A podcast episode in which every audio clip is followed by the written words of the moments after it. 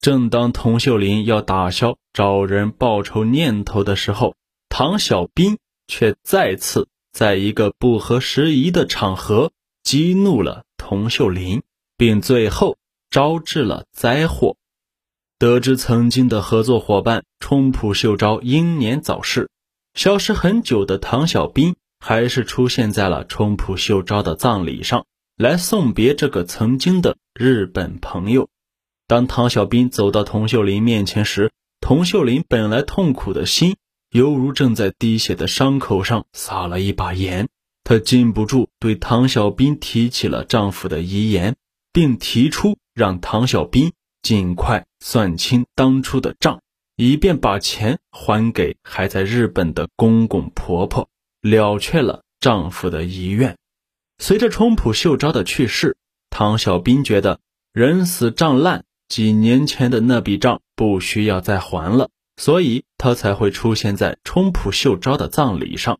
他根本没想到童秀林会在葬礼上当众重翻旧账，恼羞成怒的他蛮横地说：“我没有欠你的账，你爱找谁找谁去。”童秀林早已怒火中烧，恨不得上前撕了这个态度蛮横的男人。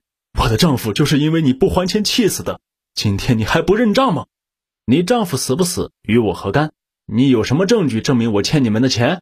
说完，唐小兵甩手而去，留下童秀林泪眼迷蒙的木然的站在那里。就在那一刻，内心充满怨恨的童秀林决定为丈夫报仇，除掉这个不讲信义的男人。童秀林曾经想过很多办法为自己的丈夫讨回公道。但是熟悉法律的他明白，依靠法律的手段来解决问题显然是行不通的，因为自己的手里没有足够的证据，根本打不赢官司。他曾经多次找过律师和从事法律工作的朋友咨询，但是谁也不能给他一个好的解决办法。深深的怨恨使童秀林放弃了一切顾忌，安葬了丈夫之后，二零零二年九月。童秀林再次找到王江涛，因为她知道王江涛不但是丈夫的朋友，更是一个讲义气、够哥们儿的男人。关键时刻能够为朋友两肋插刀。当童秀林一字一句地说出“你帮我找人除掉唐小兵”的要求时，身为警察的王江涛还是吃了一惊。尽管他知道唐小兵做事的确不够地道。也知道唐小兵深深的伤害了童秀林和冲浦秀昭这对夫妻，但是让一个警察去帮忙雇人行凶，深知法律的他还是有所顾忌。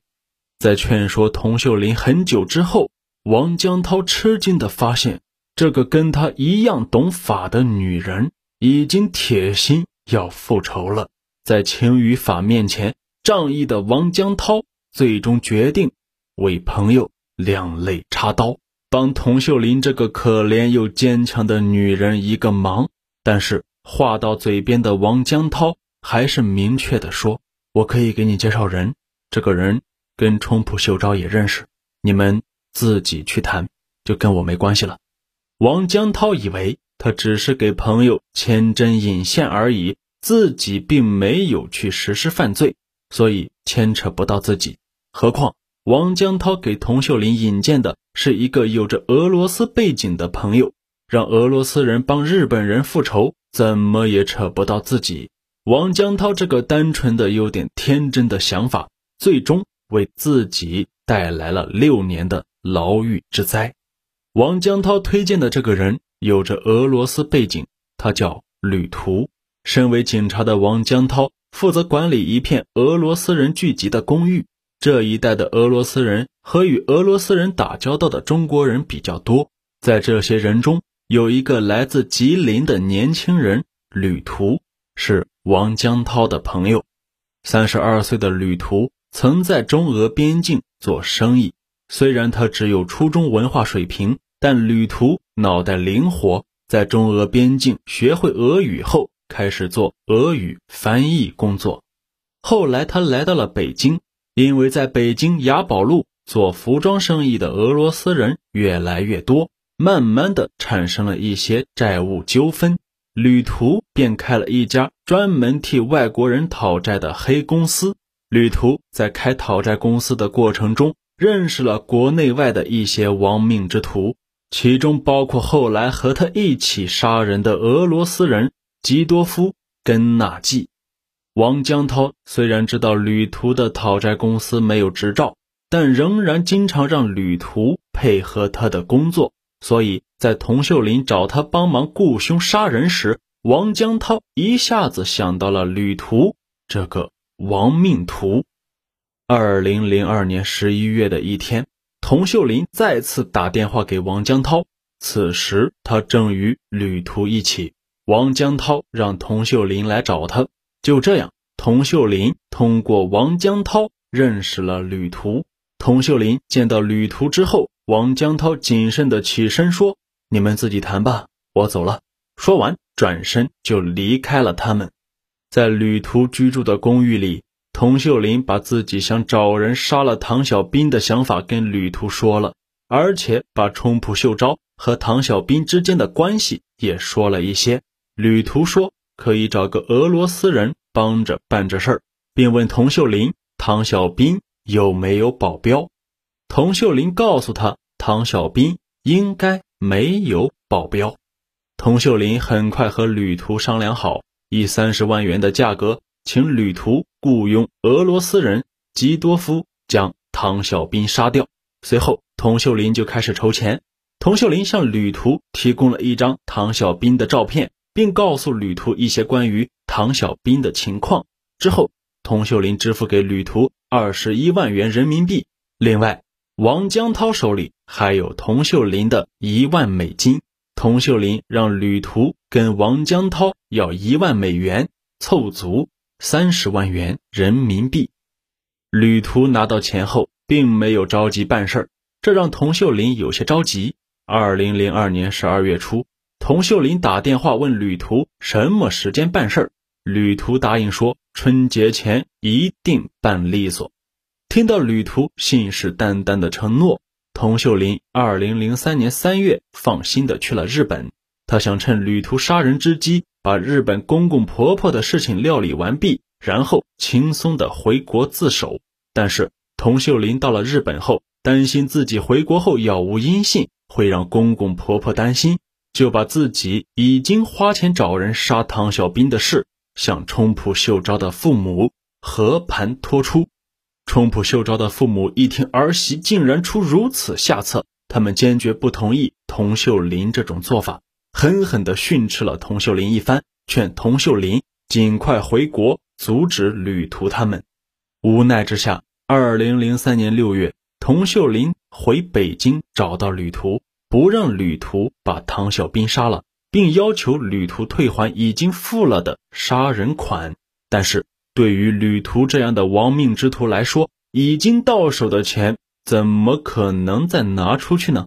旅途信誓旦旦地说：“唐小兵这种人渣该死，你别管了，我一定给你办好。”眼看着不可能从旅途那里要钱回来，余恨未消的童秀林只好作罢。可在此之后，旅途并没有动手。直到二零零四年初，童秀林把旅途约到自己家楼下，再次让旅途还钱，但旅途坚决不还。在整个二零零四年，童秀林多次找旅途让他还钱，但旅途每次都说：“你别管了，这种人该杀，我一定会尽快办好的。”童秀林知道，向旅途这种人要钱是很难的。童秀林干脆把旅途给他的单独联系的电话卡给扔掉了。他想，既然拿不到钱，就顺其自然吧。但让童秀林没想到的是，二零零四年十二月五日深夜，旅途突然给童秀林打电话，让他下楼见面。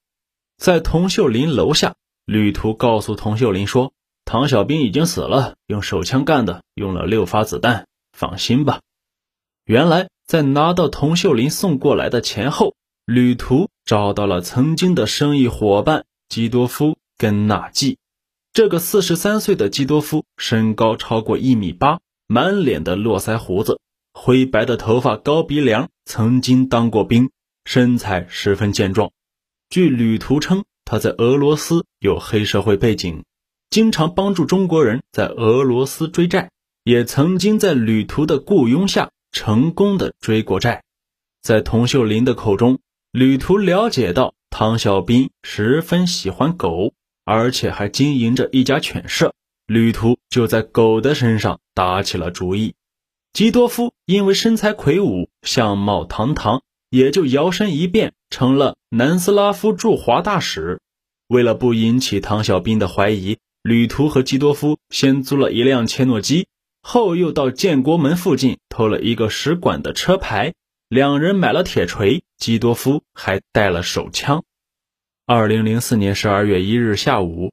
旅途和基多夫来到唐小兵的犬舍，旅途向唐小兵介绍说：“这位大使要给自己的女朋友挑只好狗。”一听是挑狗，唐小兵来了兴趣，二话没说就上了旅途的车，驶向远在郊区的犬舍。唐小兵坐在车上，不时的和旅途聊天。当车行驶到河北省三河市燕郊工业园一条僻静的土路上时，还在侃侃而谈的唐小兵突然觉得后脑一阵剧痛。刚才那个风度翩翩的大使手中竟然拎着一柄铁锤。车停在了路边，头晕目眩的唐小兵捂着脑袋趴在地上向二人求饶。可求饶的话还没有说完，唐小兵便被两颗子弹夺去了生命。随后。他们把唐小兵的尸体扔到了一口排污井里，凶器被扔到了通惠河。唐小兵死了，童秀林这些年尽管矛盾，却期待的复仇计划实现了。他知道一切该了结了。他最放心不下的是日本的公婆。二零零四年十二月二十日，童秀林去了日本。刚到日本的十二月二十二日晚上。童秀林就接到王江涛打来的电话，电话中王江涛说：“你别回来了，旅途被抓了，旅途他们肯定都已经招了你雇凶杀人的事情，你千万别回来。”但童秀林的话语却让王江涛大惑不解。不行，我一定要回北京去向警方把事情说清楚，是我做的，我一定要敢于担当。作为一个熟悉中国法律的人，我深知法律的神圣，我违反了法律就要承担。我愿意接受中国法律的制裁。童秀林的话让王江涛诧异不已，但是王江涛知道，童秀林既然说得到，就一定能够做得到。他长叹一声说：“啊，你要是回来，能不能保证不说出我来？”电话那边也传来了一阵叹息：“我努力吧，但我不能完全保证。”二零零五年三月十九日下午三点。童秀林在日本成田机场内用公用电话给北京刑侦总队打了一个电话，说：“我叫童秀林，是我雇人杀死了唐小兵，唐小兵现在已经死了，我回北京自首。”随后，童秀林把自己乘坐的航班和时间都告诉了刑警总队。本案后续下集再说。